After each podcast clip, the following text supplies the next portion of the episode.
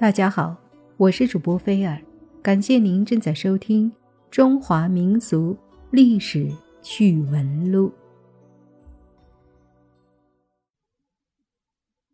在我国的历史中，妓院文化是与历史并存的。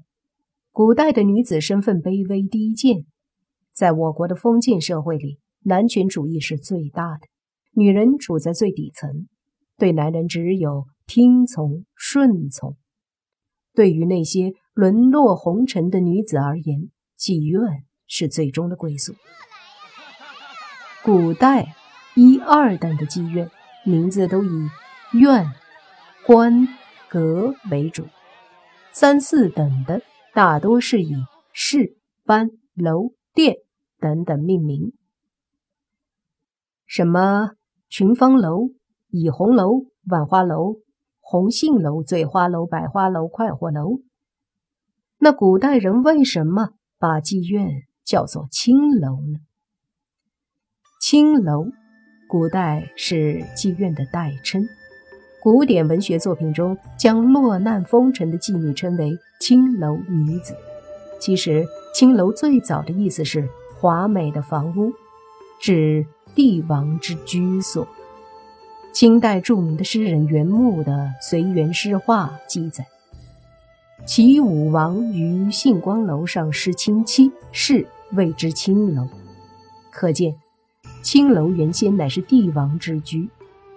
所以三国时曹植写诗赞道：“青楼临大路，高门结重关。”到了唐朝，青楼两种意义掺杂错出。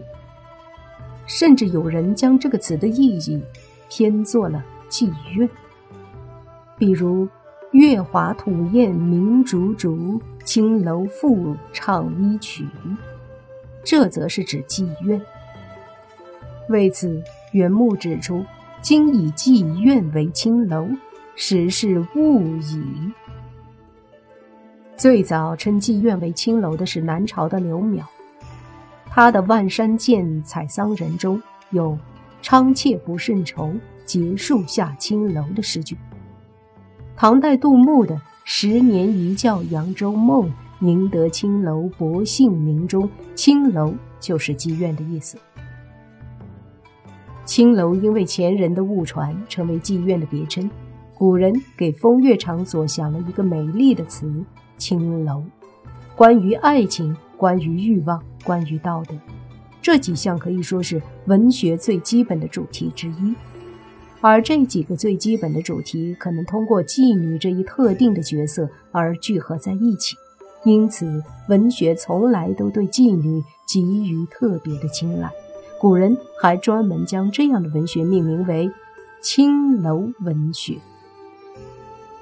青楼是古代男子纸醉金迷的场所，而古代青楼，他们怎么挑选妓女呢？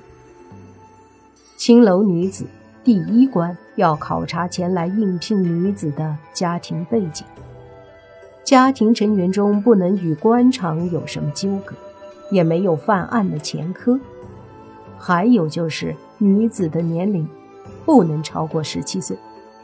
经过第一关的筛选，然后是面试，观察女子的体态。这个体态包括一个人的整体形象。他要求女子眉清目秀、唇红齿白。既然挑选的是妓女，因此女子的长相就要与平常女子的外貌有所不同。眉清就是指眉毛清晰，眉尾不能太掉；目秀。就是认为眼睛不是非要很大，细而顺最好，三角眼是万万不行的。而发紫发黑的唇色被认为是索命，也是万万不可。身材要胖瘦适中，最重要的一条是头发要浓密，因为头发是否乌黑浓密，是一个人欲望是否旺盛的外在表现。经过了这两关，就要对应聘女子进行裸身检查。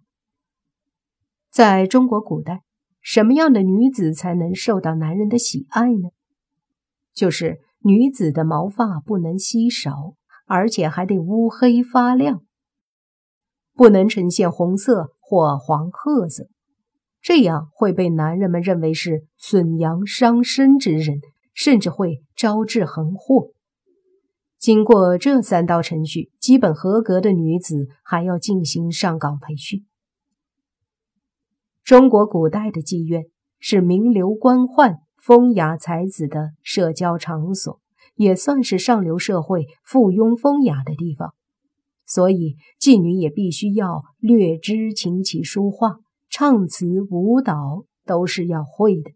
一些比较有天赋的女子，经过培训会被妓院挂牌，也就是划定档次，仅接待某一个层次的客人。一些女子有幸成为专属的官妓，那更是令人羡慕的事情。当然，收费也是不一般的。最令人称奇的是，在古代的中国妓院，除了上面谈到的培训内容之外，竟还有教授妓女怎么哭泣的。这里的哭可不是要你嚎啕大哭、泣不成声那种悲悲切切。如鲠在喉，欲哭无泪，适可而止的哭声，掌握起来也绝非易事。来青楼消遣的客人，就是为了图个放松、释压，但并不是人人都春风得意。有的客人仕途受挫或商场失意，希望在青楼得到一些安慰。如果有一女子善解人意，因为自己的遭遇而感伤。这就好比一剂抚慰的良药，兴许很快就让自己重振旗鼓了。青楼似乎是古代文人除了庙堂、家庭、江湖以外必不可少的寄托之所。少了青楼文学，传统的文学大概就少了很多的韵味。有人做过统计，全唐诗将近五万首。有关妓女的多达两千多首，约占二十分之一。自从新中国成立，彻底消灭了妓女这一丑恶的行当之后，青楼文学也就失去了存在的文化土壤。但是，随着近些年某些地方的繁荣昌盛，妓女逐渐成为了当代小说中的重要角色，比如。石钟山的一唱三叹，阿宁的米粒儿的城市，还有解决，这也许只是一种巧合，但也足以说明作家们对这一社会现象的关注程度。